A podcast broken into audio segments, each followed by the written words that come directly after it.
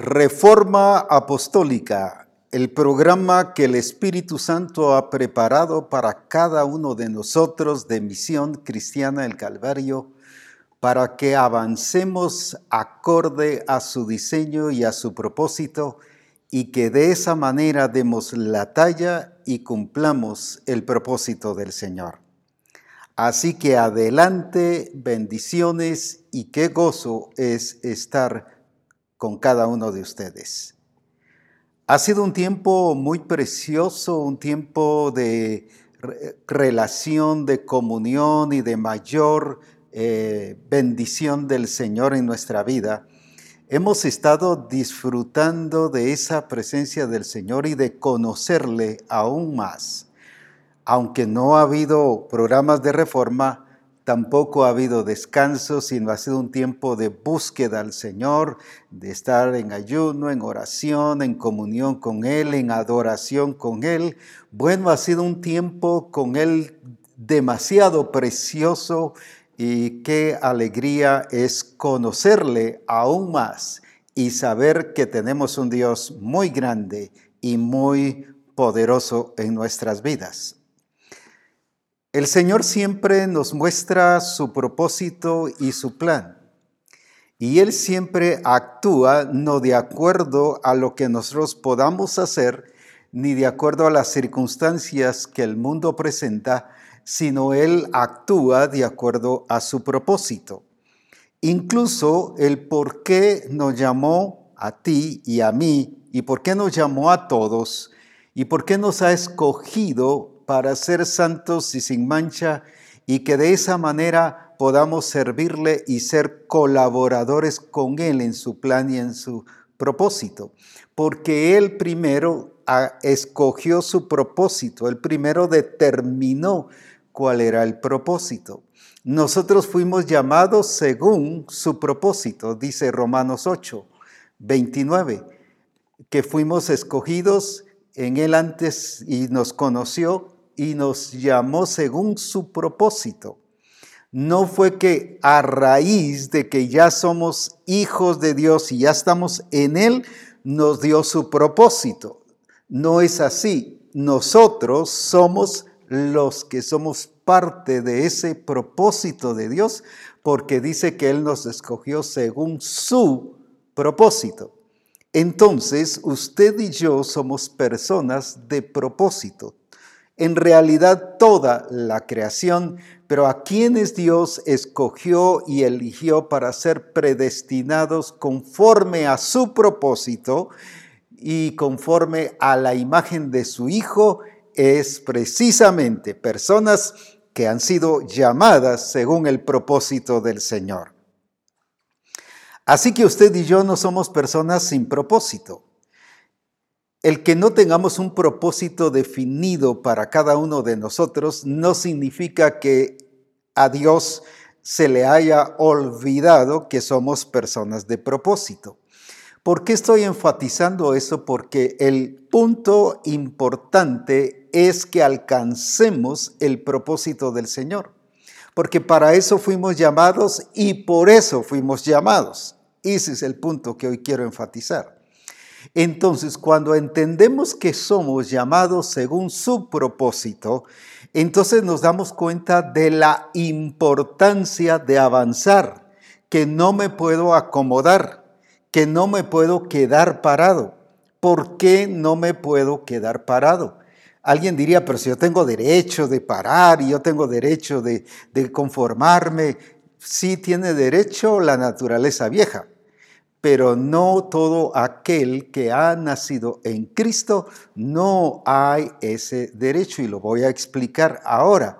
Entonces el que yo me quede acomodado, estoy faltando a su propósito, pero estoy faltando a vivir acorde a una persona resucitada juntamente con Cristo.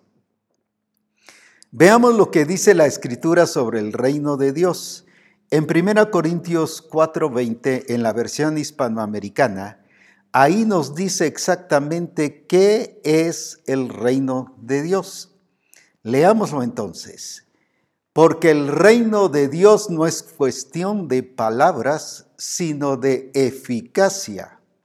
Una vez más, porque el reino de Dios no es cuestión de palabras, sino de eficacia. Qué tremenda esta versión, porque no es asunto de sermones, no es un asunto de predicaciones nada más, no es cuánto predico, no es cuánto yo estoy enseñando, sino cuánta eficacia estoy teniendo. La misma escritura nos dice que la palabra del Señor es viva y es eficaz, y eso está aquí en el libro de Hebreos 4:12. Todos la conocemos, es un versículo muy conocido, lo hemos mencionado y hasta de memoria quizás lo sabemos, porque la palabra de Dios es viva. Cuando dice que es viva, es viviente, produce vida, lleva vida y dice y es eficaz. ¿Qué significa entonces la palabra eficaz? Vamos a ver esa diferencia porque ahí es donde nos confundimos y pensamos que estas tres palabras son lo mismo, aunque tienen relación, tienen conexión, pero son cosas que nos van a hacer ver diferente. Entonces, el reino de Dios tiene que ver con eficacia, la palabra de Dios es eficaz, entonces quiere decir que usted y yo tenemos que ser eficientes, eficaces y ver la gloria de Dios a través de nuestra vida y expresarla. Veamos entonces estas tres palabras. Eficaz es alguien que produce el efecto esperado. Entonces, si la palabra de Dios es viva y es eficaz, dice que va a producir el efecto esperado. En otras palabras, no hay pierde, no hay otro efecto que va a producir. Es el efecto esperado, otra vez, que produce el efecto esperado. Y cuando dice que la palabra de Dios es viva y es eficaz, quiere decir que tendrá su fiel cumplimiento. No hay falla. No hay ni siquiera un 99.99, sino alcanza el objetivo esperado. No es que es de esperanza, sino se alcanza lo que el Señor quiere. Por eso es que no hay falla, no hay pierde. El problema está en nosotros que no seguimos de acuerdo a la palabra de Dios, sino hacemos según nuestras tradiciones, nuestra cultura, nuestra forma de pensar, la manera en que creemos que así deben hacerse las cosas y dejamos de hacerlo justo como dice la palabra. Pero ¿por qué no hemos logrado a veces el alcanzar el objetivo? Porque no hemos visto que sea eficaz en algunos casos porque no estamos haciendo las cosas según las escrituras. Cuando nos habla entonces ahora del reino de Dios, que dice que el reino de Dios es eficacia, entonces veamos qué es esa palabra también. Ahora, eficacia es la capacidad que tienen las personas para conseguir aquello que se proponen.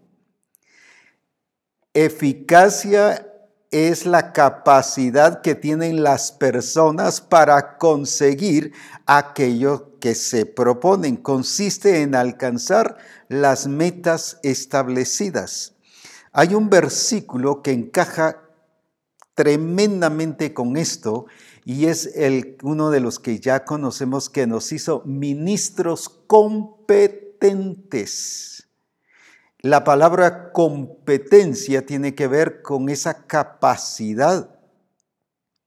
Entonces no somos personas desarmadas, no somos personas que no tenemos nada, no somos personas que no podemos, sencillamente no podemos y no hemos logrado muchas veces los frutos que el reino de Dios requiere porque no nos hemos ajustado a hacer las cosas que el Señor ha dicho que debe hacer. Veamos la otra palabra que es realmente muy importante también, que nos va a ampliar el entendimiento de lo que el Señor quiere que hoy también estemos estudiando. Eficiencia es lograr las metas con la menor cantidad de resultados. Una vez más, lograr las metas con la menor cantidad de recursos. Otra vez, lograr las metas con la menor cantidad de recursos. Lo explico de esta manera. Gedeón iba a pelear y tenía 32 mil personas. Y el Señor le dice, no, no, no, no, son muchos.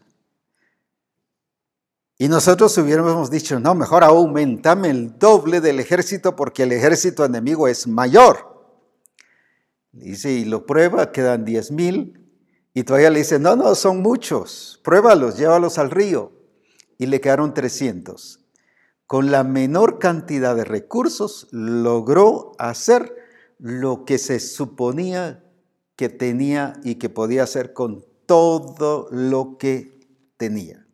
Nosotros generalmente pensamos en más recursos, necesito más fe, necesito más paciencia, necesito más aquí, necesito más del otro, cuando no nos hemos dado cuenta que lo que el Señor nos ha dado es suficiente y nos ha hecho capaces para alcanzar el objetivo. Porque en Cristo estamos completos. Ahí está el punto. Entonces quiere decir que sí tenemos la capacidad de alcanzar los objetivos. Entonces, tres palabras muy importantes, eficaz, eficiente y eficacia.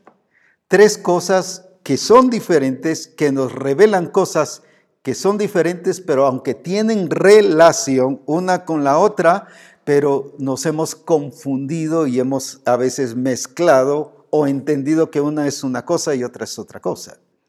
Entonces, el problema es que Cristo nos muestra, Él nos modela esa eficiencia porque dijo, he acabado la obra que me diste que hiciese, he completado, he alcanzado la meta, he alcanzado la razón por la cual me enviaste, Pablo mismo dijo, he acabado mi carrera, eficientes pero eficaces. Ahora, ¿por qué? Porque entendieron el reino de Dios. Si volvemos a ver este, este versículo nuevamente del reino de Dios, porque es muy importante, nadie que no tiene esta, este fruto no puede decir que está viviendo en el reino de Dios. Porque el reino de Dios, dice la escritura, no consiste, no es cuestión de palabras, sino de eficacia, de eficacia, de eficacia. En otras palabras, si yo no estoy dando en el blanco, eso mismo revela que yo no estoy viviendo según el reino de Dios. No estoy dando el fruto de esa vida del reino de Dios. Porque si estoy en el reino de Dios, tengo que dar fruto. Es inevitable el, el dar fruto, el no dar fruto. No se puede. Si yo estoy en el reino de Dios, aquí dice que es eficacia.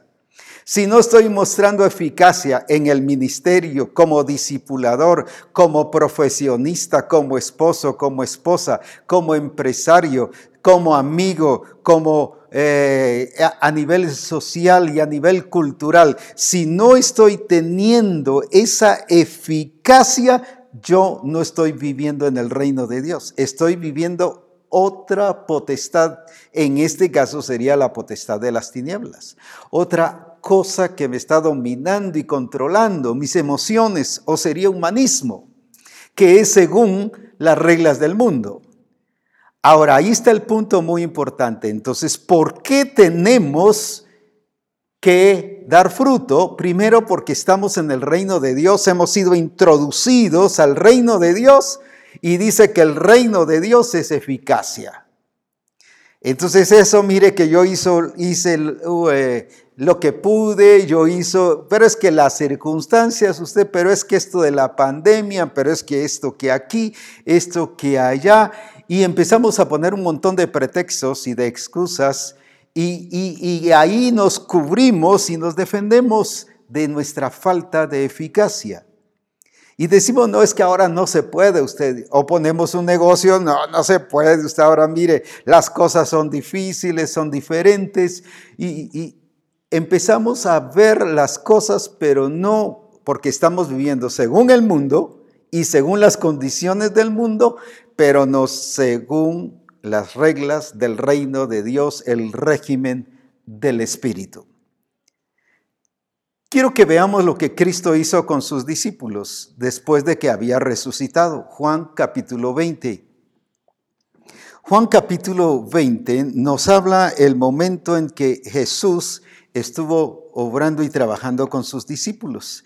Pero ¿qué hizo allí Jesús? En Juan capítulo 20, 21 y 22. Aquí ya encontramos a un Cristo resucitado. Ya no es al Cristo que estaba antes de muerto, sino ahora es el Cristo resucitado. Entonces Jesús les dijo otra vez, paz a vosotros. Como me envió el Padre, así también yo os envío. Es lo mismo que dijo id y haced discípulos, solo que Juan lo está expresando, voy a decir en otra versión, en la versión de Juan, de acuerdo a la revelación que él recibió, y dice, bien y como me envió el Padre, así también yo os envío. Ahora, no los iba a enviar si no estaban experimentando la vida de resurrección. Y por eso, ¿qué, qué hizo el Señor allí? ¿Qué, ¿Qué nos muestra? Y habiendo dicho esto, sopló y les dijo, recibid el Espíritu Santo. Y habiendo dicho esto, sopló y les dijo, recibid el Espíritu Santo. Veamos entonces, no envió a discípulos ahora, sino ahora envió a discípulos resucitados juntamente con él.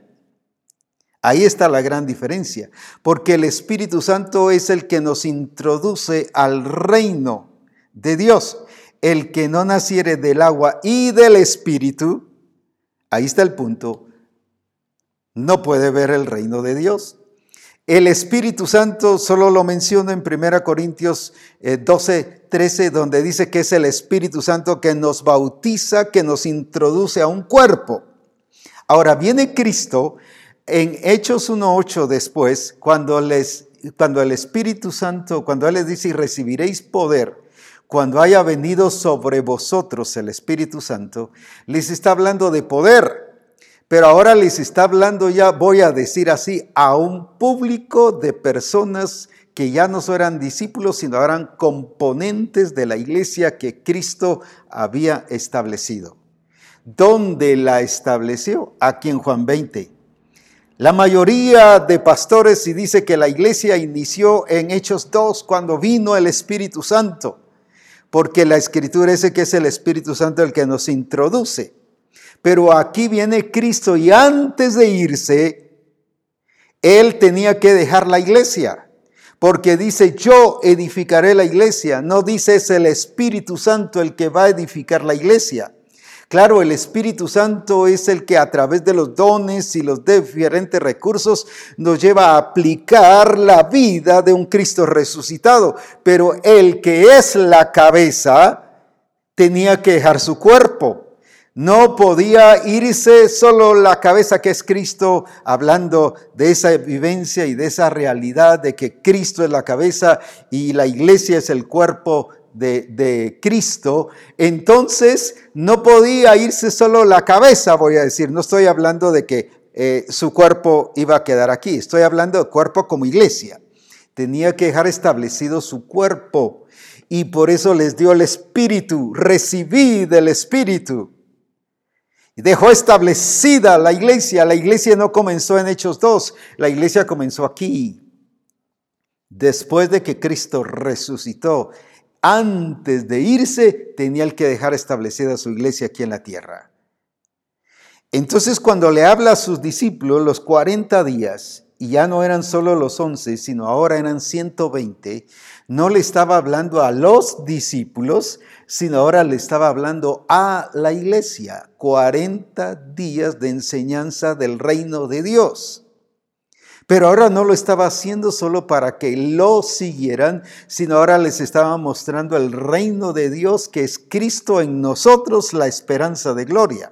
Ahora ya no era de seguir a un Cristo, sino ahora es de vivir en Cristo y que Cristo sea en nuestra vida también.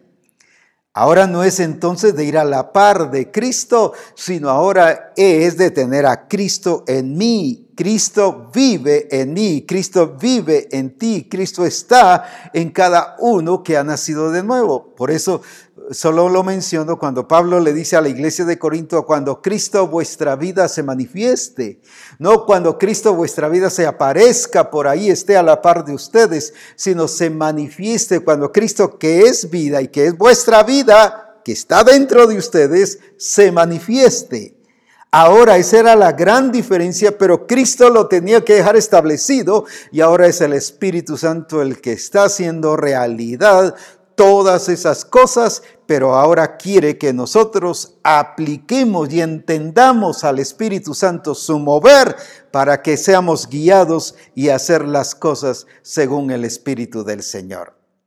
Entonces, cuando Cristo ya habla de esos 40 días y del reino de Dios, le está hablando de ser personas eficientes, pero que sean eficaces, porque el reino de Dios consiste no en palabras, no en cuentos, no solo en sermones, no en discursos.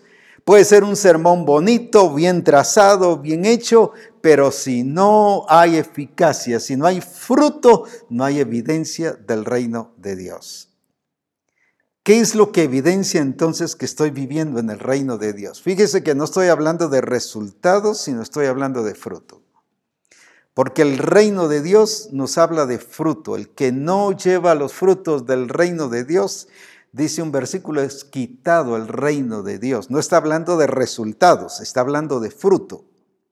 Así que la eficacia es la evidencia de lo que el Señor ha sembrado en nuestra vida.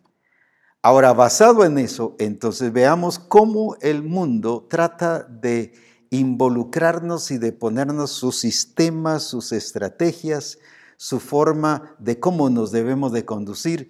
Y hay muchos ejemplos, pero quiero usar un ejemplo muy conocido, el de David, porque es el que todos conocemos, entonces no se me hace el contar mucho la historia, sino solo puntos claves para que los podamos comprender.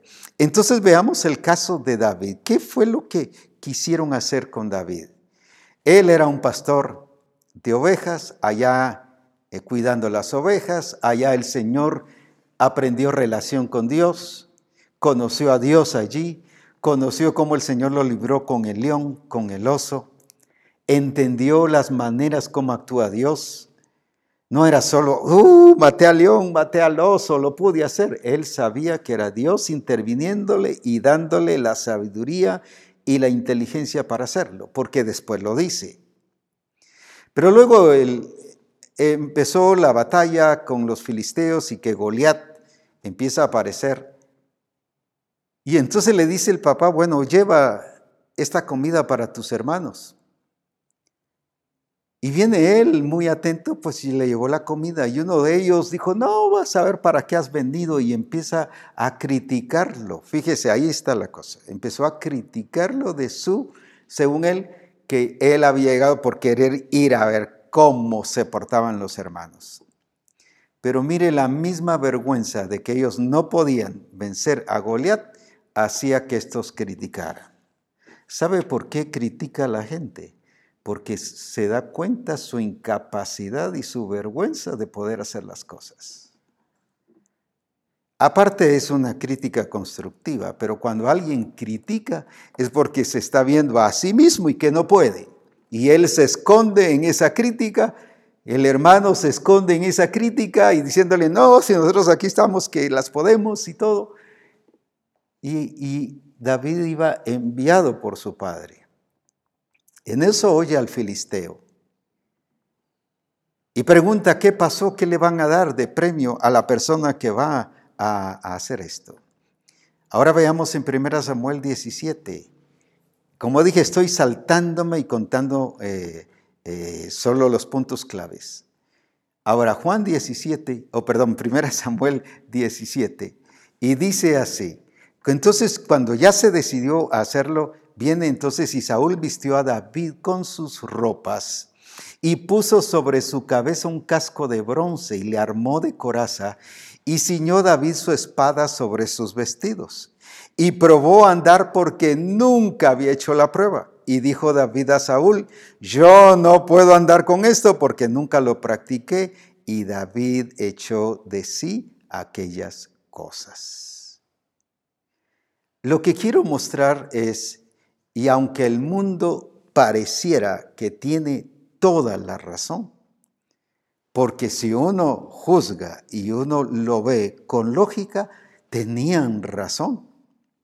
¿Cómo iba a pelear David si ni siquiera podía usar el traje de guerra, el traje de Saúl, en este caso, el traje de guerrero?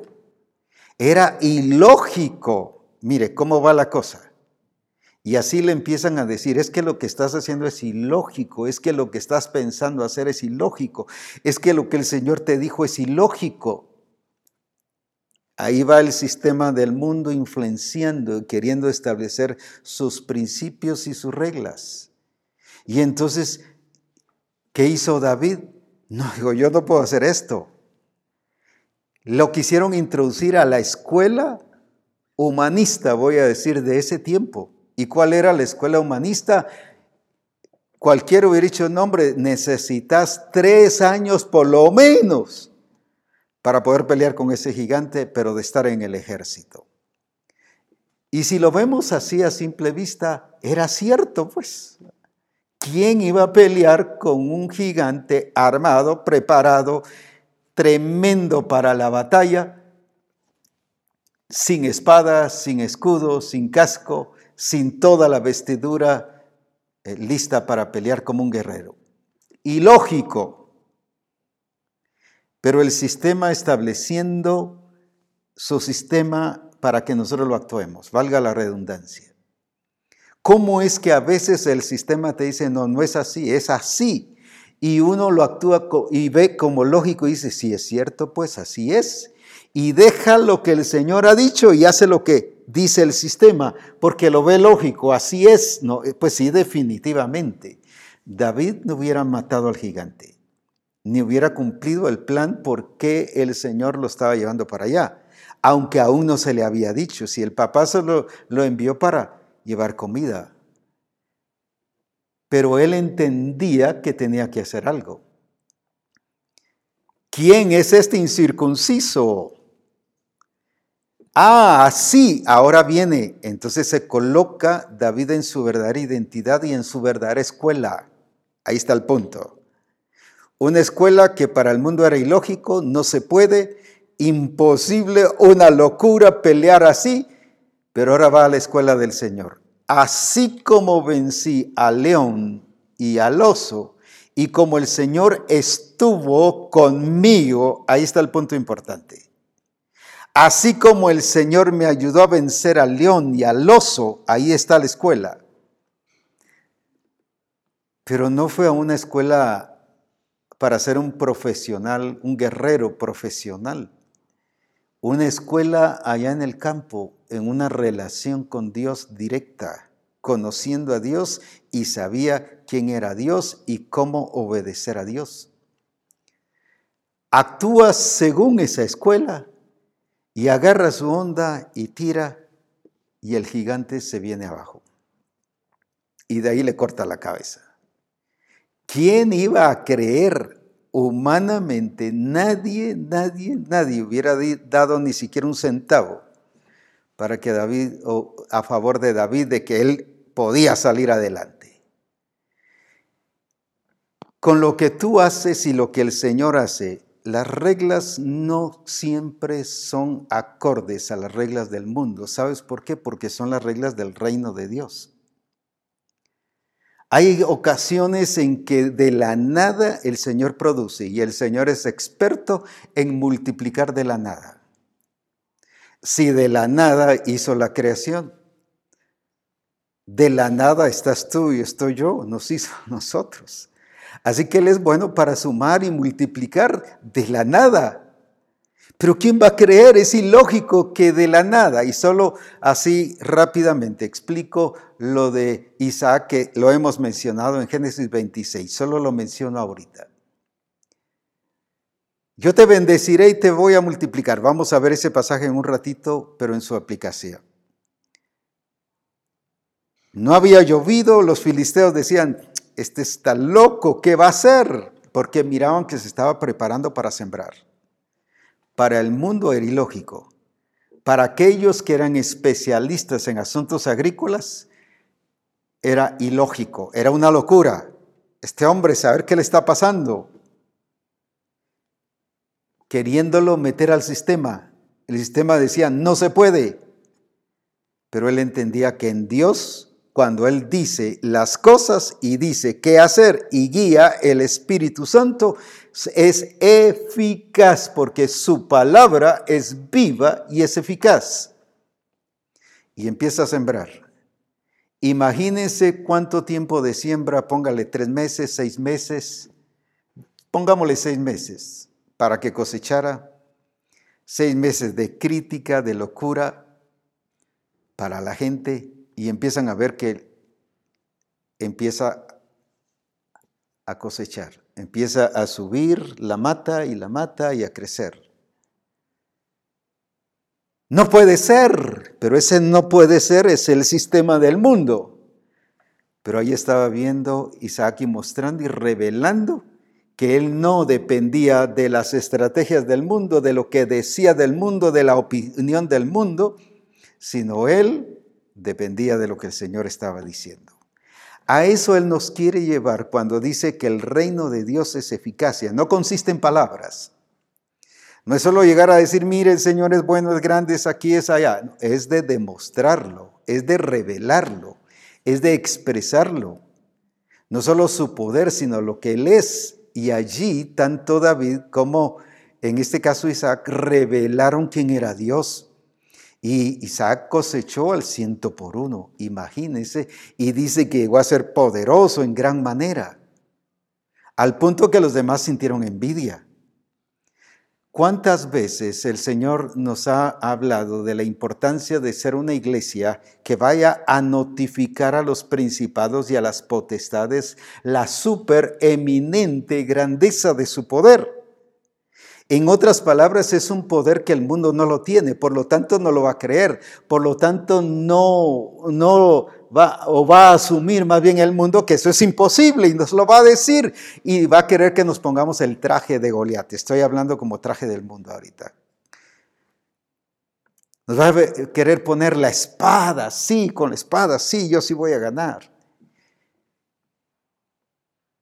Pero uno que es del reino no solo va a decir no, sino no va a poder. Pero cuando puede es que no está actuando bajo las reglas del Espíritu. Porque viene David y dice, no puedo. Y se lo quita y hace lo que el Señor dice.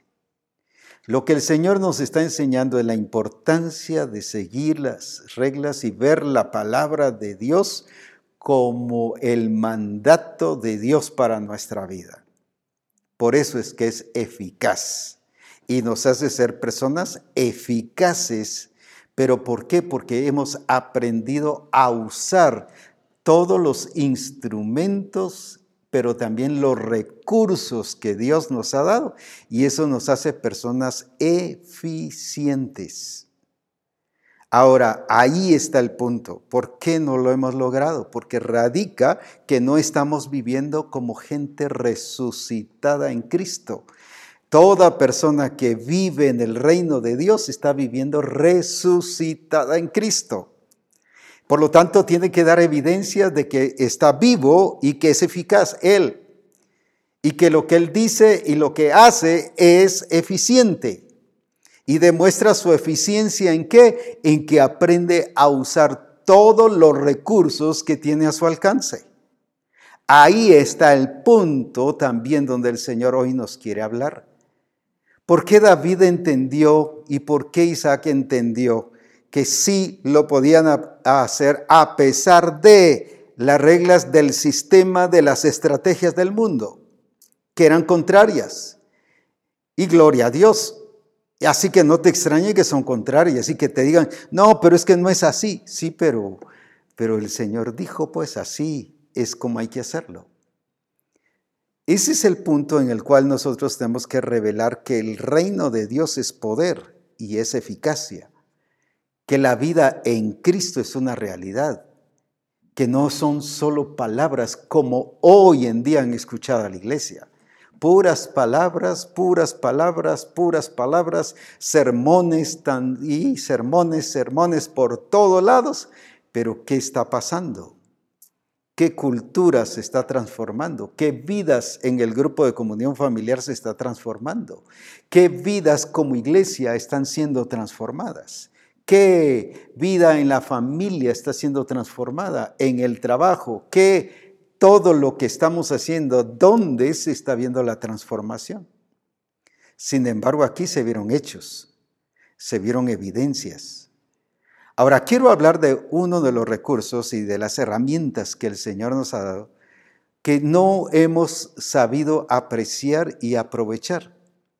Claro, hay una gran cantidad, porque leíamos o oíamos en el Congreso, el último Congreso que tuvimos, cuando dice que Él nos conoció antes de la fundación del mundo, que Él nos llamó, nos predestinó, nos justificó nos glorificó y en Corintios dice que también nos santificó. Pero luego en Efesios dice que nos puso en los lugares celestiales juntamente con Cristo y en Cristo. Pero luego nos ha dado también las herramientas del Espíritu Santo. Nos ha dado el Espíritu de Dios para que tengamos el poder de hacer las cosas. No solo nos introdujo al reino de Dios, sino para que mostremos ese reino de Dios una realidad, que es vida, que es realidad, que es eficiente, que sí da resultado, que es una evidencia de la manifestación de Dios en medio de nosotros. Ahora ahí está donde el Señor quiere que nosotros veamos. ¿Cuánto, mire cuántas herramientas? Tenemos su palabra, es viva y eficaz. Pero ¿por qué no es viva y es eficaz en nuestra vida? ¿Por qué no estamos experimentando la transformación al nivel de lo que ahora debemos experimentar? Lo que pasó con los hermanos judeo-cristianos en Hebreos cuando les habla así, eran judíos que se habían entregado a Cristo, pero vivían todavía como niños, debiendo de ser ya maestros. Ahí está el punto no estaban dando la talla, no estaban viviendo a la vida que debiesen haber vivido. ¿Y cuántas veces nos está pasando eso? Pero si la palabra de Dios es viva y es eficaz, entonces ¿dónde está el problema? ¿En la palabra o conmigo? Eso es lo que el Señor quiere, que hoy sanemos y corrijamos y que demos pasos de avanzada, pero exactos, siendo no solo eficientes, sino eficaces para dar en el blanco y alcanzar la meta que el Señor quiere. Así somos personas con eficacia para la gloria de Jesucristo. Porque tanto el reino de Dios y su palabra demuestran eso. Ahora veamos uno de los, de los recursos que el Señor nos ha dado y de las herramientas que también nos ha dado. Pero veamos entonces qué es lo que el Señor nos está diciendo. Si cuando leemos en en el libro de Génesis 1, versículos 11 y 12. ¿Qué nos está diciendo allí? Voy a sentar nada más un fundamento para todo lo demás que voy a explicar. Veamos entonces. Después dijo Dios, produzca la tierra hierba verde, hierba que dé semilla, árbol de fruto que dé fruto Imagínense, está hablando de fruto, no de resultados. Árbol de fruto que dé fruto, según su género. Ahí está el punto. Según su género, que su semilla esté en él sobre la tierra, y fue así. Produjo pues la tierra verde, hierba que da semilla según su naturaleza, y árbol que da fruto, cuya semilla está en él, según su género, y vio Dios que era bueno. Ahora, ¿cuál es el principio que estoy sentando aquí? todo lo que el Señor creó, dijo, debe multiplicarse y debe dar frutos según su género, según su naturaleza. Y dice que así fue. O sea, ahí está ya la evidencia. No solo la palabra, sino la palabra se ve eficaz. Ahí, ¿por qué? Porque justamente eso pasó. Eso sucedió. La, la, tierra no dio solo un fruto y ahí se quedó, no, dio fruto según su género. Déjeme decirle esto y aquí quiero que me pongan mucha atención, porque estoy sentando ahorita nada más un fundamento de lo que voy a explicar en un ratito. Y sí quiero que me escuche. Yo puedo enseñar lo que sé, pero únicamente voy a reproducir lo que soy. Yo no reproduzco lo que sé, yo reproduzco lo que soy, según su género. Y dice que según su naturaleza. Y los árboles, dice, cada árbol dio fruto, pero ¿cómo dio fruto? Según su género y según su naturaleza. Mire qué precioso. Veamos un poquito a la iglesia. La iglesia tiene la genética del Padre, ha sido puesta la simiente del Señor, pero ¿en qué multiplicación está pasando? será según su género, según su naturaleza. Entonces no hemos entendido los recursos que Él nos ha dado. Entonces, ¿por qué nos ha dado el Señor su simiente? Para que nos reproduzcamos. Veamos lo, lo que le dijo Adán aquí en Génesis 1.26. Y vamos a ver un punto muy clave. Creo que ya me entendieron lo que queremos decir. Génesis 1:26 y dice, entonces dijo Dios, hagamos al hombre a nuestra imagen y a nuestra imagen, conforme a nuestra semejanza, y señoree en los peces del mar, y en las aves de los cielos, en las bestias y en toda la tierra, y en todo animal que se arrastra sobre la tierra. Agradecería también el 28, sí pudieses. Eh, luego que dice, y los bendijo Dios, ¿y qué hizo? ¿Qué hizo Dios al bendecirlos? Fíjese que va a haber un orden, un principio muy fundamental que quiero que notemos. Y los bendijo Dios. Entonces, cuando Dios bendice, no es solo para ser prosperados económicamente. Cuando Dios bendice es para que nos reproduzcamos para que cumplamos lo que Él ha puesto en nosotros. Entonces Génesis 1.28, ¿qué dice? Y los bendijo Dios. Fíjese que primero los bendijo. Primero los bendijo y luego ¿qué dice? Fructificad y multiplicaos. Quedémonos ahí. Fructificad y multiplicaos. ¿Qué hizo Dios con Adán? Lo bendijo. ¿Qué hizo Dios? los bendijo, o sea, Adán y Eva fueron bendecidos y ¿qué les dice? Fructifiquen y multipliquen. La bendición es para reproducir. Vayamos viendo ese orden. Vamos a Génesis capítulo 9. Van a haber partes que nos vamos a saltar, pero eso nada más por asunto de tiempo. Pero creo que con estos versículos que vamos a ver son más que suficientes. ¿Qué dice en Génesis 9.1? Ya cuando fue el diluvio y solo quedó la familia de Noé. Bendijo Dios a Noé y a sus hijos y les dijo qué cosa, fructificad y multiplicaos y llenad la tierra. Primero los bendijo. Ahí está el punto. Pero ¿cuál? ¿Para qué era la bendición? Para fructificar y multiplicar, o sea, para que se reprodujeran. Muy importante. Veamos con Abraham en Génesis capítulo 12 y versículo 2. Y haré de ti una nación grande, mire el principio, y te bendeciré. Fíjese que primero habla de bendecir. Y engrandeceré tu nombre y serás bendición. porque vas a ser una nación grande. Uh, tremendo. Entonces, ¿para qué nos ha bendecido el Señor? Sí, para ser enriquecidos y tener prosperidad y abundancia, es cierto. Pero más que todo eso, la bendición de Dios es para que nos reproduzcamos, según su género, según su naturaleza. Recuerde, yo enseño lo que sé, pero solo me reproduzco en lo que soy. Y eso es lo que el Señor está diciendo ahí. Según su género, según su, eh, según lo que es, así va a dar el fruto. Y ahora les está diciendo fructifiquen y multipliquen. ¿Qué está diciendo? Reproduzcanse. Ahora, sigamos viendo aquí. Lo vemos ahora con Isaac cuando dije que lo íbamos a ver en un momento y nuevamente en Génesis 26, 3 y 4.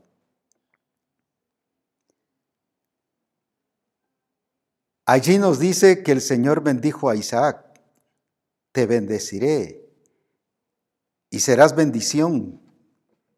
Pero primero le habla de bendición, pero luego le dice de qué? De multiplicación. Habita como forastero en esta tierra y estaré contigo y te bendeciré. Porque a ti y a tu descendencia, mire, le está hablando ahora de descendencia.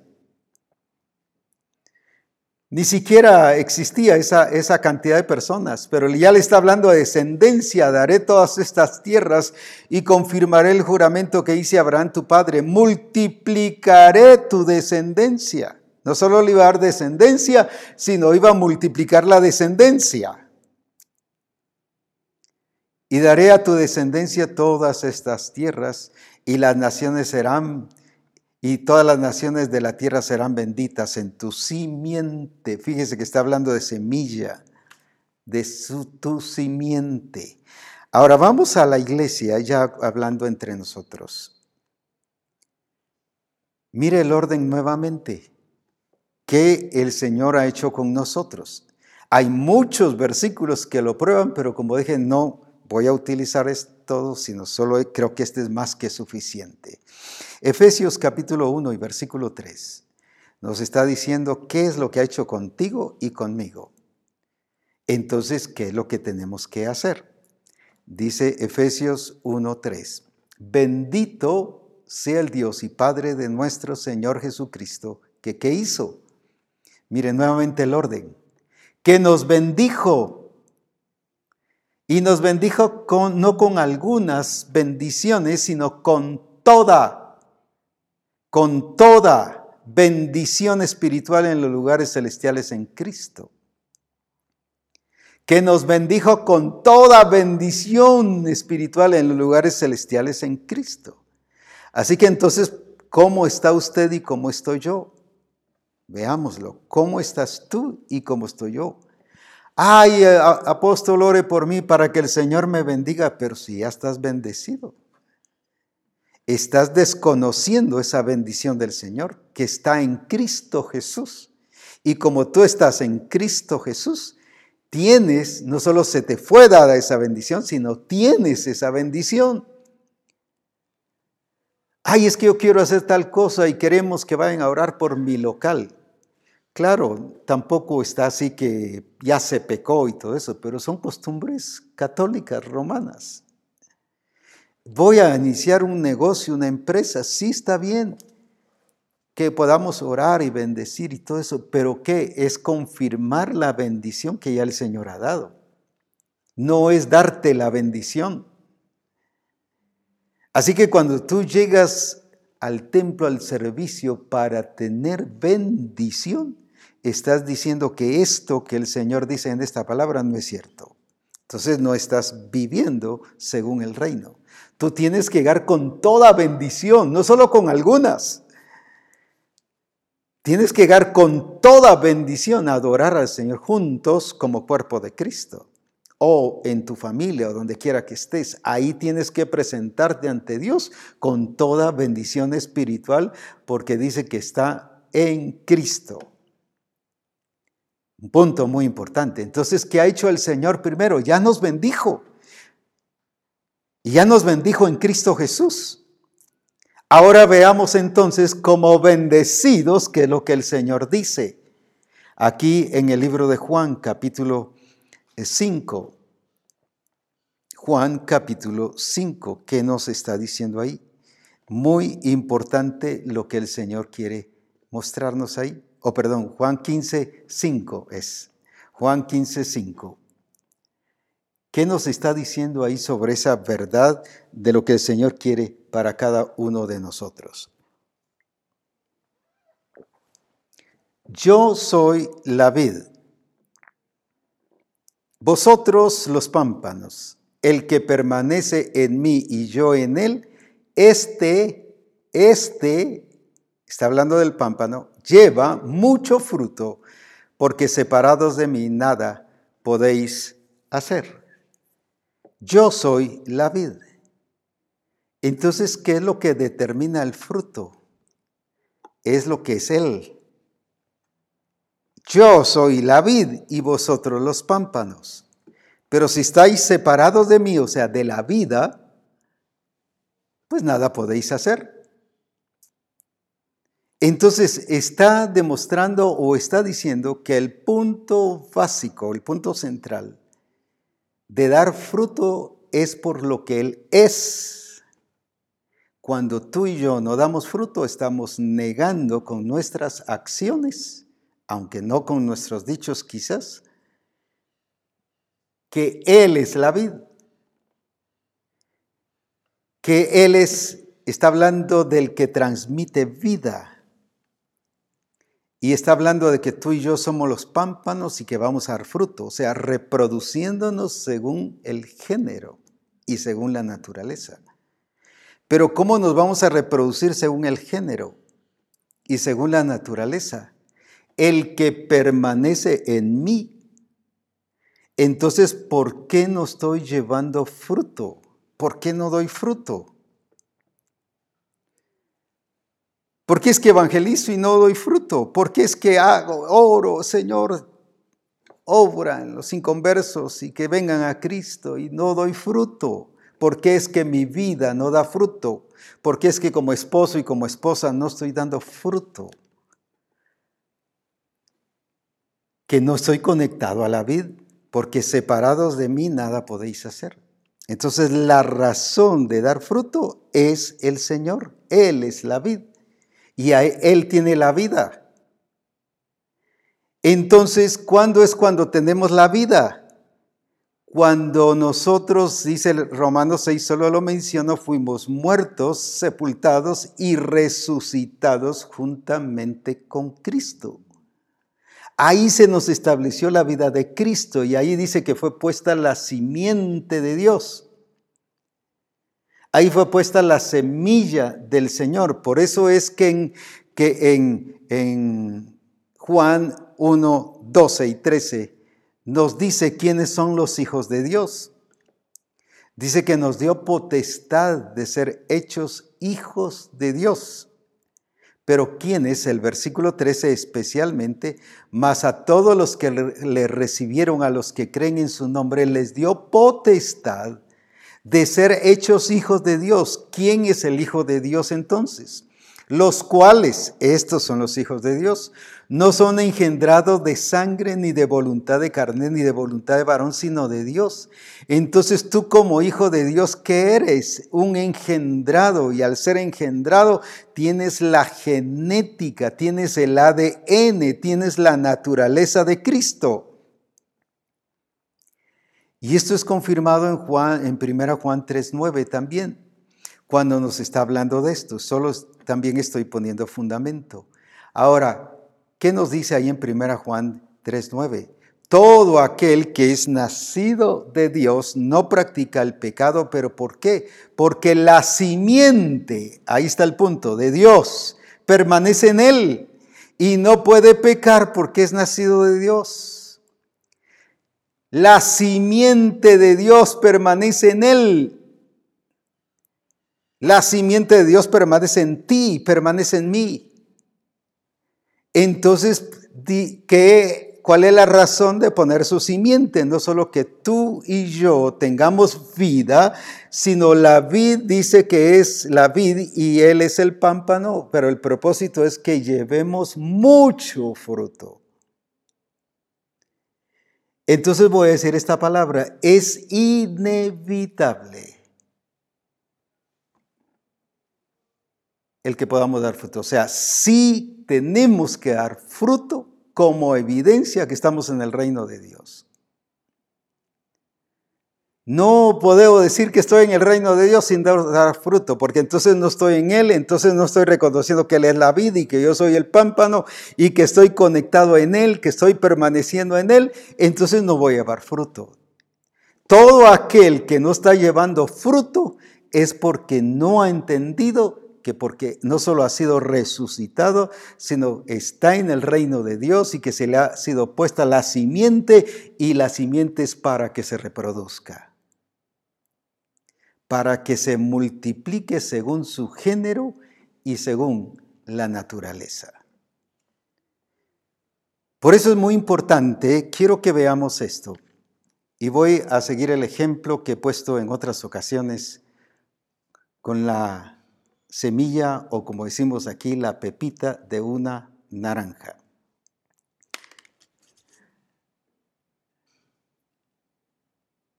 Aquí está contenido el color, el sabor, el tamaño, la multiplicación, ya está. Yo no tengo que orar por él ni ayunar. Padre, te pido que le pongas multiplicación y cuando se siembre, que se cosechen muchas naranjas. No, aquí ya está. Aquí ya está contenido. En esta semilla ya está contenido la reproducción. Si yo siembro esta semilla, ¿qué va a pasar? Van a haber, va a haber cosecha de naranjas. Pero ¿cómo? Y cuando estaba viendo esto ayer, decía, ¿cómo esta simple pepita tiene mayor entendimiento que la iglesia? Porque ya sabe que la reproducción es inevitable. No hay otra, no hay una opción. Se siembra para que dé fruto, pero ¿por qué va a dar fruto? Porque ya lo tiene. Ya dentro de la semilla ya está contenido el poder, no solo el poder de la reproducción, sino ya está contenida, o sea, la capacidad para ser eficiente y eficaz, para tener eficacia como semilla. Es lo mismo que dice que porque la simiente de Dios permanece en él y ahí está contenido todo hasta la reproducción y la multiplicación. Entonces yo no me multiplico por ser una estrategia o porque es una estrategia del apóstol Abraham o del cuerpo ministerial o porque es una estrategia de misión cristiana el Calvario o porque queremos llenar las naciones. No, yo me multiplico porque esa es mi responsabilidad y está contenido en la simiente que fue puesta en mí. Ahora, por eso es muy importante que yo comprenda este recurso que el Señor me ha dado.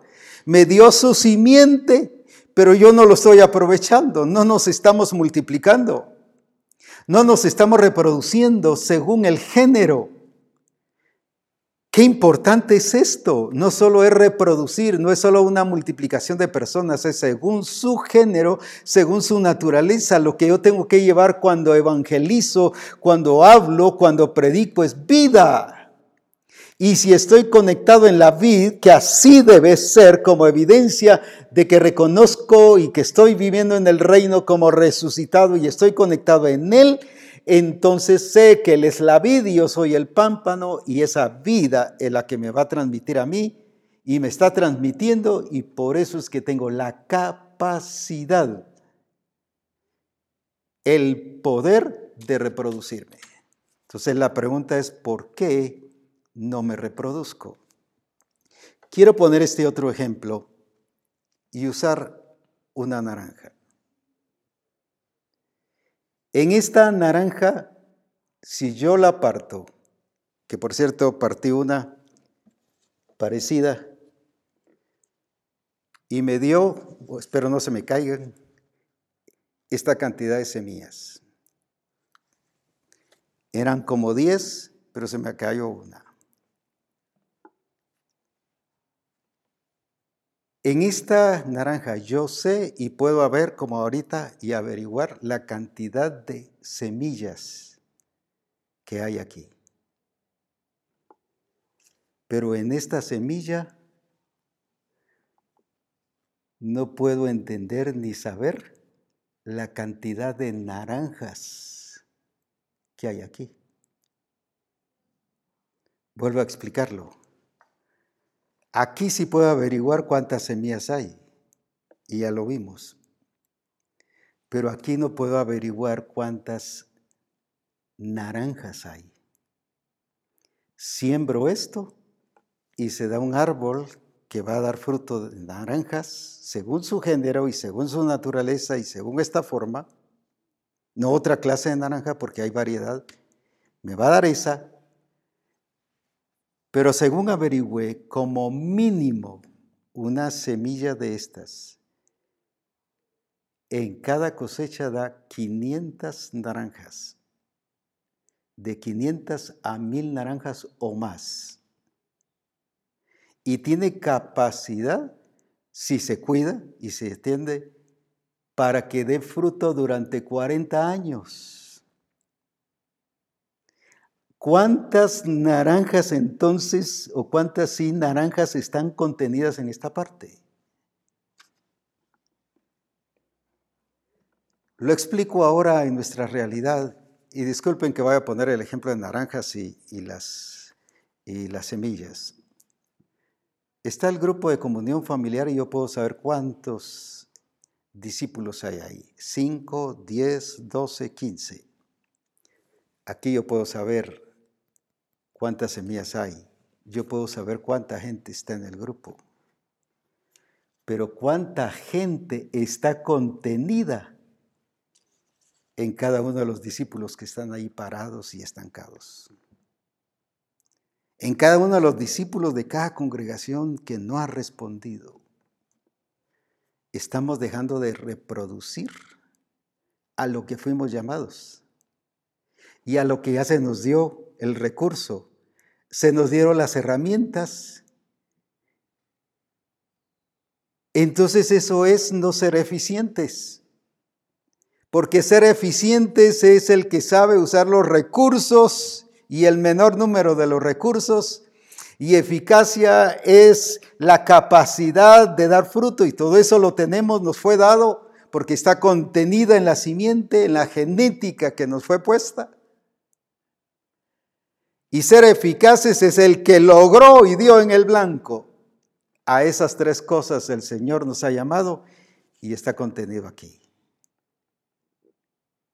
Vuelvo a repetir, yo puedo saber cuántas personas tengo en la congregación o en el grupo de comunión familiar, pero no puedo saber cuántas personas están contenidas en cada semilla que es cada discípulo así como en esta semilla que puede dar 500 como mínimo naranjas en cada cosecha y si da dos cosechas al año, imagínese, y si da 40 años como mínimo, puede dar, ah, dice que hay árboles que dan 50 y hasta 60 años todavía están cosechando.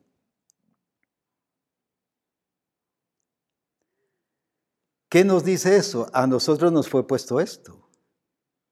Su simiente, la simiente de Cristo permanece en él. Eso es lo que dice 1 Juan 3:9. Permanece en él.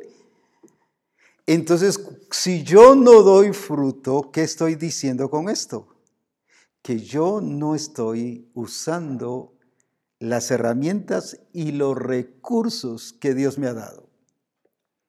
Si la iglesia no está creciendo es porque yo como ministro no soy eficaz ni estoy actuando según el reino de Dios con eficacia.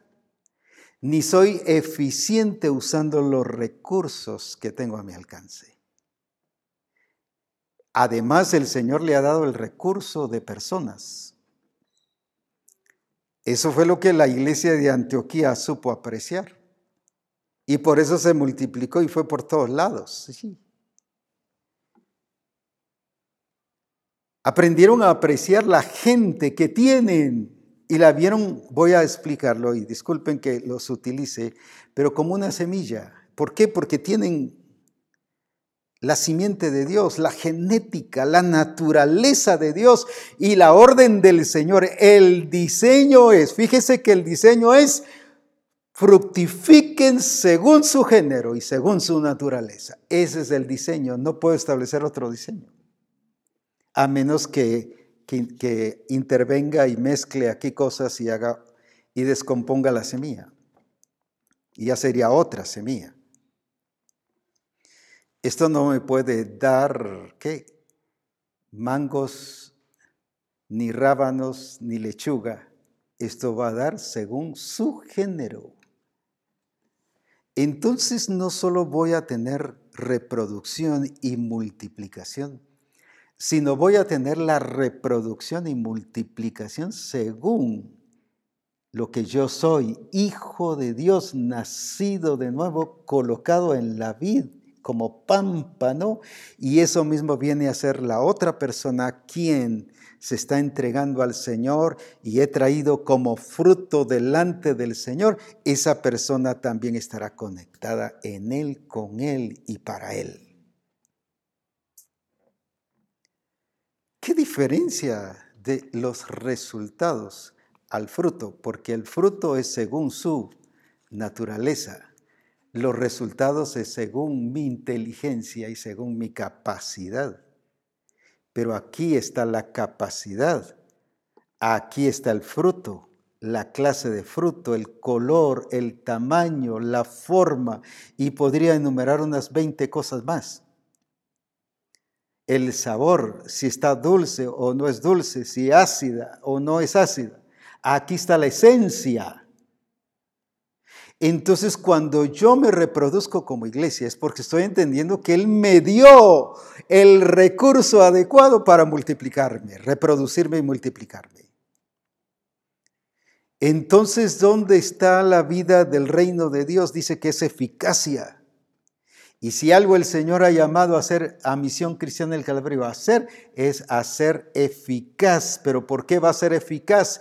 Porque reconoce lo que es la vida del reino de un resucitado en Cristo y que entiende que Cristo es la vida y nosotros los pámpanos y estamos conectados allí porque separados de Él no podemos dar fruto. Entonces la pregunta es, si no hemos podido dar fruto, ¿qué significa? No que Él no sea la vid, ni que usted no sea el pámpano, sino es que no está conectado, porque no está transmitiendo esa vida. Entonces no puede transmitir vida, solo palabras. Solo palabras y las palabras solo tienen resultados. Por eso dice, no consiste en palabras, sino en poder. Lo convencí, lo traje, pero luego se fue. No, no se conectó a la vida. ¿Por qué? Porque no le transmitió vida. No, no fue conectado a la vida. ¿Por qué? Porque, porque no fue, no mostró esa esencia y esa naturaleza. Solo fue convencido por las palabras, pero no se reprodujo y reproducir es transmitir vida según su género, según su naturaleza. ¿Qué clase de personas estamos reproduciendo? Recuerde que Adán y Eva, después de que pecó, en Génesis 5.3 dice que tuvieron un hijo según su naturaleza, según lo que ellos ahora eran. Ahora tenían la naturaleza vieja, el hombre viejo. Ahora era según Adán, eso fue lo que reprodujeron. Ahora por eso vino Cristo. y nos dio vida y, y nos salvó y nos redimió y nos hizo resucitar con Él. Pero no para que la pasemos bien y para que estemos bien, aunque eso incluye, ni para que disfrutemos la vida en Cristo y qué glorioso es estar en Cristo, que también es para eso, pero especialmente es para reproducirnos. Recuerde, nos bendijo Dios y a todos los que vimos los bendijo y los multiplicaré. Los bendijo y tu descendencia y multiplicaré tu descendencia. Y a todos todos antes de hablarle de multiplicación los bendijo. Y dice que usted y yo hemos sido bendecidos con toda bendición, no con una parte. Entonces, ¿qué es lo que nos corresponde hacer? No nos queda otra. No hay otra. No hay ninguna otra opción, no hay ninguna otra salida. Mire, pero es que ninguna excusa es válida. Dios nos saca de las circunstancias, pero no de las excusas. Las excusas el Señor ni las pone, ni siquiera le da importancia. La prueba es con Gedeón, mi familia es pobre en yo soy el menor. El ángel del Señor ni siquiera le puso atención a eso. Porque eso es pura entretención y eso es vacío. ¿Y cuántas veces ponemos excusas y pretextos y nos escondemos bajo todo eso, cuando nuestra responsabilidad por cuanto la simiente de Dios permanece en Él, eso es lo que no hemos creído primero. La prueba de que creemos eso, sencillamente es que vamos a dar fruto. Alguien dirá, sí, pero es que esa semilla para que dé fruto hay que sembrarla, pero si tú también ya estás ahí. Déjame decirte y te lo voy a probar con esto. Romanos capítulo 6 y versículo 5.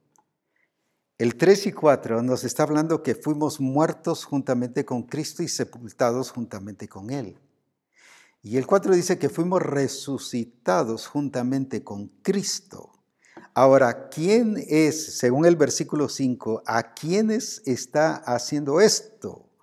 Dice la escritura que tú y yo fuimos plantados, pero ¿quiénes? Los resucitados. Porque si fuimos plantados juntamente con Él en la semejanza de su muerte, así también lo seremos en la de su resurrección. Así que tú no solo tú y yo no solo experimentamos la muerte del hombre viejo, la naturaleza vieja, por lo tanto no podemos reproducir la naturaleza vieja. Por eso es que no hay ninguna excusa, no hay nada, pretextos no valen aquí. La naturaleza vieja ya fue quitada, ya fue sepultada y fuiste resucitado, fuimos resucitados juntamente con Él. Pero ahora dice que juntamente con Él fuimos plantados en Él. Fuimos sembrados ya como planta. ¿Quiénes fueron plantados? No el inconverso, no el impío, no el que no ha conocido al Señor, no el que no ha resucitado, no el que eh, está en el reino. No, es Él que ha resucitado, porque habla de primero resurrección y luego dice que fuimos plantados. Así que tenemos la vida de Cristo, pero también fuimos plantados. ¿Pero para qué fuimos plantados? Precisamente para reproducir y para multiplicarnos. Por eso es que Cristo nos reveló y dice la Escritura que Él es el unigénito del Padre. Solo hay un unigénito, no hay más, solo uno es Cristo. Pero luego dice Romanos 8 que es el primogénito entre muchos hermanos. El primogénito. Qué precioso. El primogénito entre muchos hermanos. Quiere decir que Él nos reveló lo que es, hacer y cumplir el propósito de Dios, reproducirse y multiplicarse. Él como unigénito vino y se reprodujo. ¿Cómo? Con su muerte con su sepultura, con su resurrección y ahora el establecer el reino de Dios. Es lo mismo que ha hecho con nosotros, contigo y conmigo. Fuimos muertos, sepultados, resucitados juntamente con Él, pero ahora fuimos plantados en Él y con Él. Pero ¿para qué fuimos plantados? Para que se planta, valga la redundancia, una planta.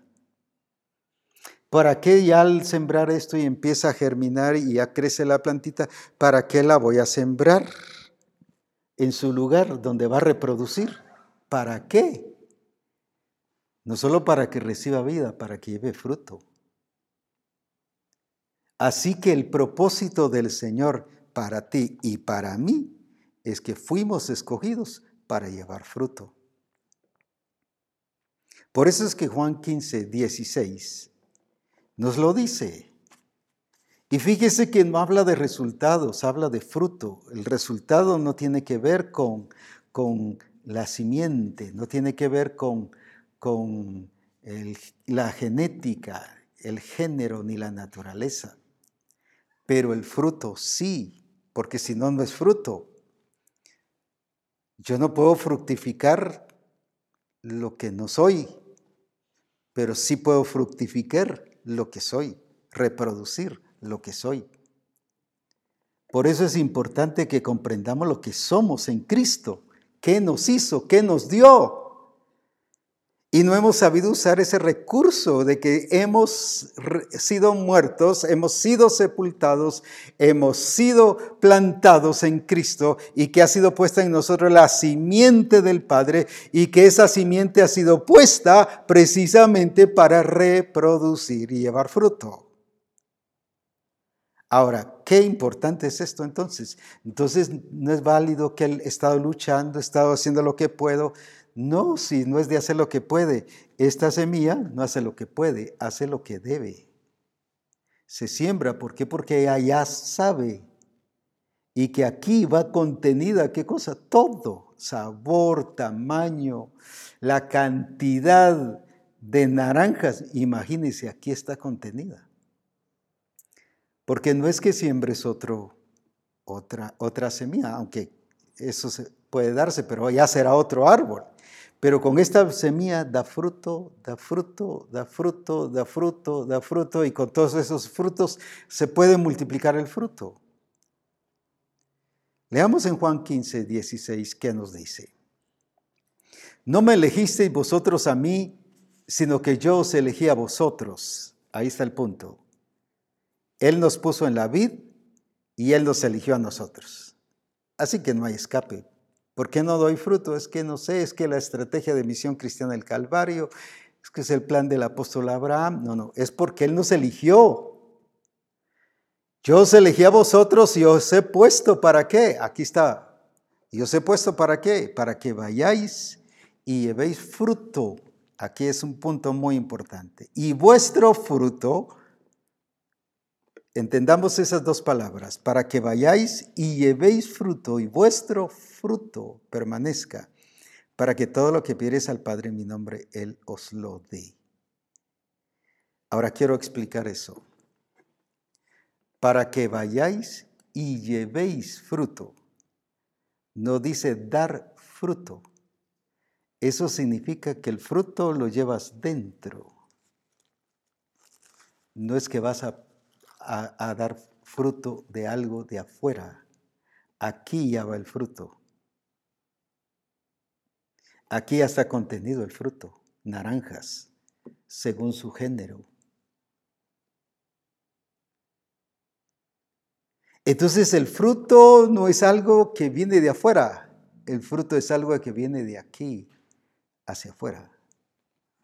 Porque lo tienes. ¿Por qué? Porque tienes la simiente permanece en ti, dice la escritura. Así que el fruto, el principio del fruto está aquí. El principio del fruto está en ti y está en mí. Ahora, ¿qué sigue diciendo? Para que vayáis y llevéis fruto. Y luego dice, y vuestro fruto. Está hablando del que ya tenemos. Ahí está el punto. Ese fruto que ya tenemos permanezca. Qué importante. Entonces el fruto no principia cuando crece y da fruto. El fruto ya está contenido aquí. El fruto sale de aquí, de la semilla. No sale de una parte externa. El fruto sale de ti y sale de mí. Así que no tengo escapatoria. Pero por eso me alegra mucho cuando dice la Escritura que sopló sobre ellos el Espíritu Santo y les abrió el entendimiento para que conocieran las Escrituras. Y el Espíritu Santo nos está abriendo el entendimiento para que conozcamos esta verdad y lo que tenemos. No estamos vacíos. Él nos ha conocido, nos llamó, nos justificó, o sea, nos hizo inocentes, nos quitó la naturaleza vieja, fue clavado el pecado de la naturaleza vieja, la culpa, porque dice el que quita el pecado, dijo Juan el Bautista, el Cordero de Dios. Y ahora hemos, antes vivíamos esclavos, pero ahora somos libres del pecado. Y no estamos viviendo a esa altura, a ese nivel, a esa dimensión. Por eso el Espíritu Santo nos ha abierto el entendimiento. ¿Para qué? Para que ahora le conozcamos y conozcamos la Escritura.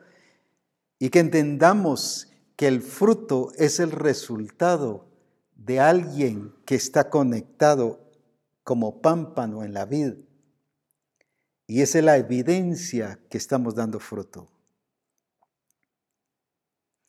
Y se tiene que ver, porque da fruto. Es necesario dar fruto. ¿Por qué? Porque eso es, a eso hemos sido llamados. Esta semilla no tiene otra razón de existir. No es solo de sembrar y que se quede ahí ya, solo aquí, poner un rótulo, aquí fue sembrada una semilla. No es un número más, Recuerda, puedes saber cuánta gente tienes, pero no puedes saber cuántas personas están encerradas en esas personas que todavía están pasivas y que no han evangelizado. Solo a contar así rápidamente, no puedo hacer larga la historia porque solo es para ilustrar. Entendí que desde que me convertí el Señor me llamaba para esto, para reproducir. Y aún estando en el instituto bíblico, o antes aún del instituto bíblico, habíamos salido con otro hermano, Haroldo Díaz se llama, y habíamos salido a una gira misionera parte de Centroamérica, Colombia, Estados Unidos, Puerto Rico, Curazao y otros lugares. Y ahí estuvimos hablando del Señor y sembrando la semilla. Pero luego, estando así, como dije, estoy contando así a la larga. El Señor guió que había que abrir obra, por ejemplo, en Mazatenango, y se hizo una campaña en Mazatenango. Y, y, fuimos un grupo de personas a que se abriera la obra en Mazatenango, en Retaluleu, Chiquimula, Zacapa, Coán, y así pudiera mencionar diferentes lugares. Se empezó a abrir obra. Y el Señor nos guió a ir y, evangelizar durante el día y se predicaba en una campaña en la noche.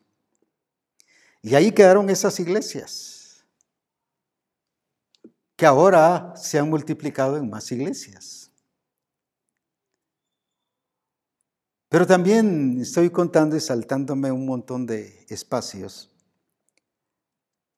se fue a abrir Colombia. Ahí fue donde conocimos al apóstol Henry y a su familia. Fue incluso el pastor y maestro Moisés Méndez cuando fuimos a esa gira.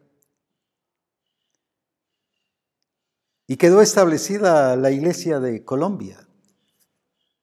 Y de ahí creció. Y a eso se debe que hay más congregaciones en Colombia.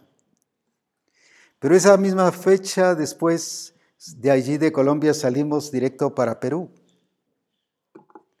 para abrir obra en Perú.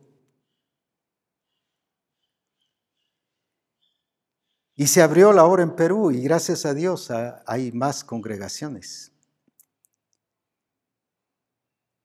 Pero lo mismo fuimos a México. Se abrió en México y luego los pastores han seguido, que fue a través de una hermana que el Señor nos guió y la guió que daría su casa para abrir la obra. Y recuerdo que se inició debajo de un árbol tanto que se le llamaba la iglesia del manguito.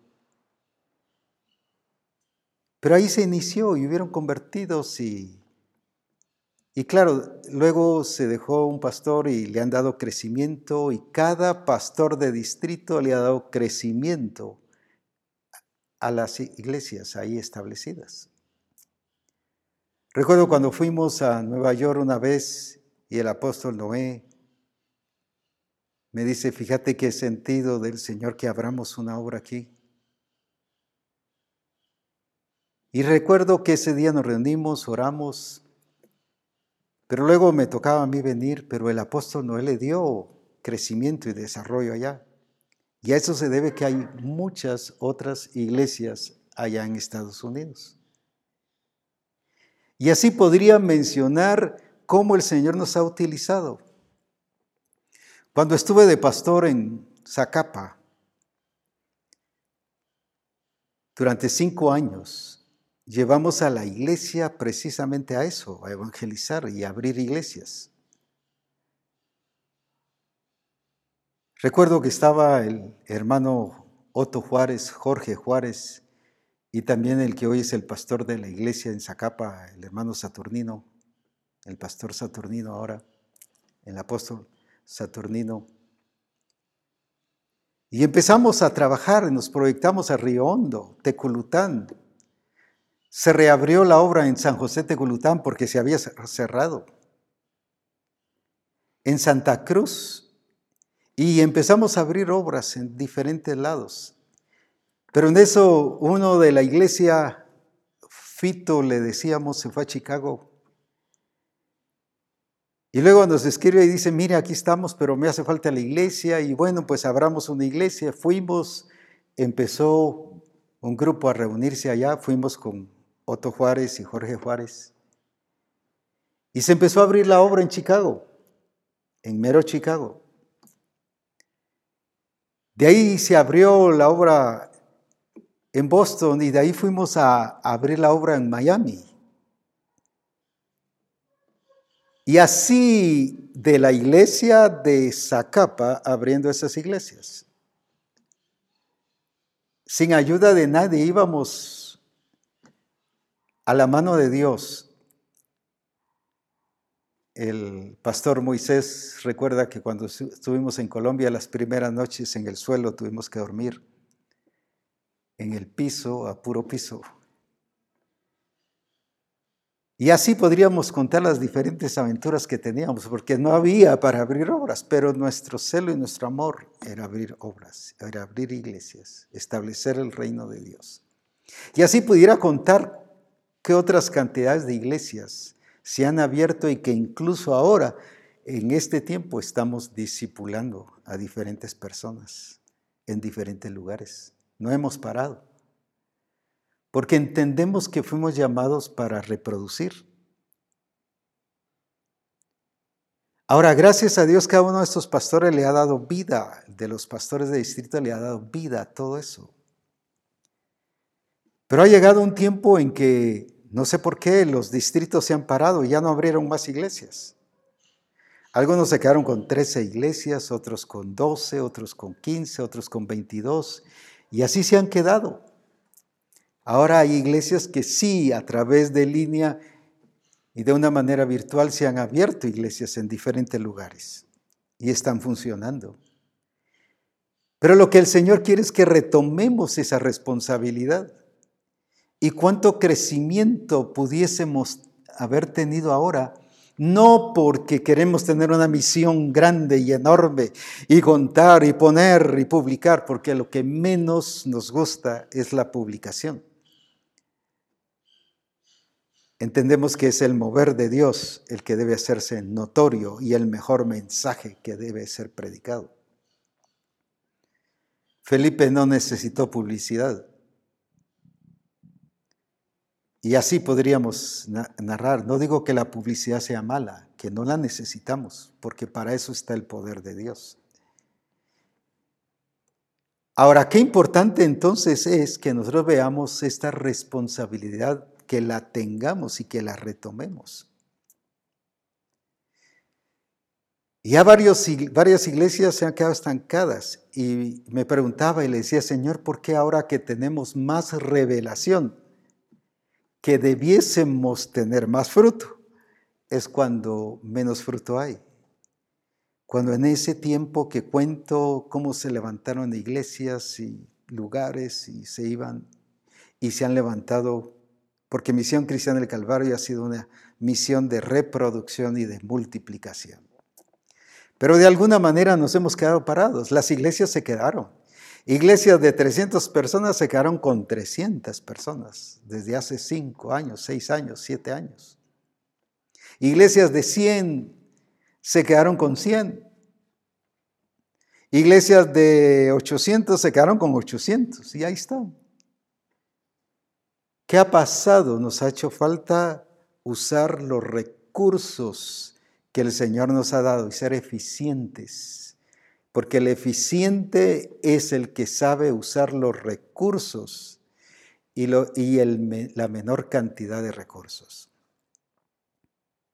Entonces, al no saber usar los recursos y aplicar los recursos, nos hace una misión no eficiente.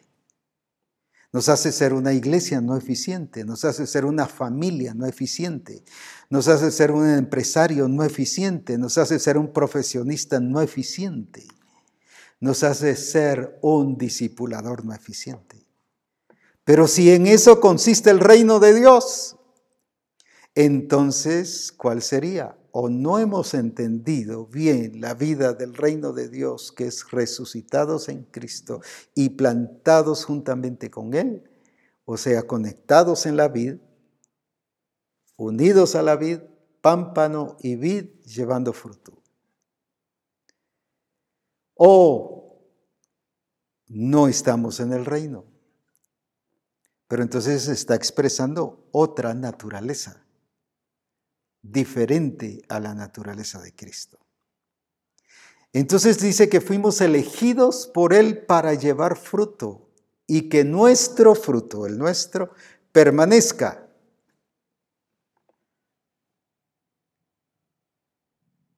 Y que todo lo que pidiéramos al Padre Él nos lo va a dar. Fuimos elegidos. Primero fuimos plantados juntamente con Él y nos fue puesta la simiente de Dios. Somos engendrados. Y tercero, fuimos elegidos para llevar fruto. Pero también hemos sido enviados porque les dijo, id y hacer discípulos. Y en Juan les dice, vayan, yo los envío. Así como el Padre me envió, yo los envío. Así que, ¿qué nos queda? Cualquier otra cosa no es válida, ni cabe en el diseño, porque el diseño es produzca fruto según su género y según su naturaleza y multiplíquese. Ese es el diseño. Entonces el diseño no es estar solo en el grupo, ni ser parte de la congregación. El diseño no es ser pastor. Estoy hablando de la multiplicación y de reproducción. El diseño no es ser apóstol, ni es ser maestro, ni es ser evangelista. El diseño establecido por Dios en Génesis 1 y 2 es llevar fruto, reproducirse y multiplicarse según su género y según su naturaleza. Ese es diseño. Entonces, no es diseño que yo diga que soy apóstol. No es diseño que usted me diga que es pastor. No es diseño que usted me diga que, está metido porque está discipulando nada más. Diseño es reproducir y multiplicarse según el género y según la naturaleza. Ese es el diseño que el Señor estableció desde el principio y que fue confirmado. No me elegisteis vosotros a mí, sino que yo os elegí. Ahí está el propósito para que vayáis y llevéis fruto.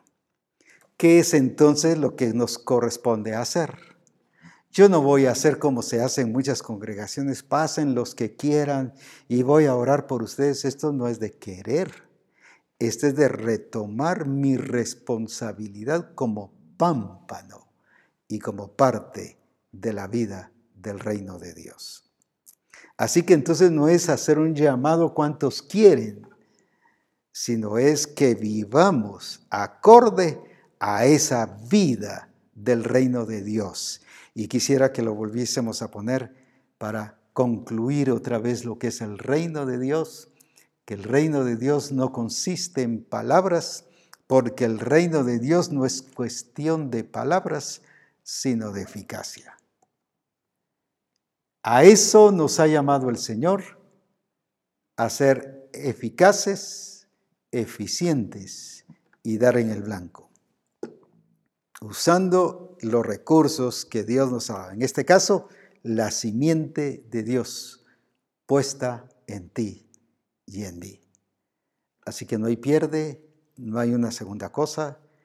Lo único que tenemos que hacer es dar fruto, dar fruto, dar fruto, dar fruto y multiplicarnos.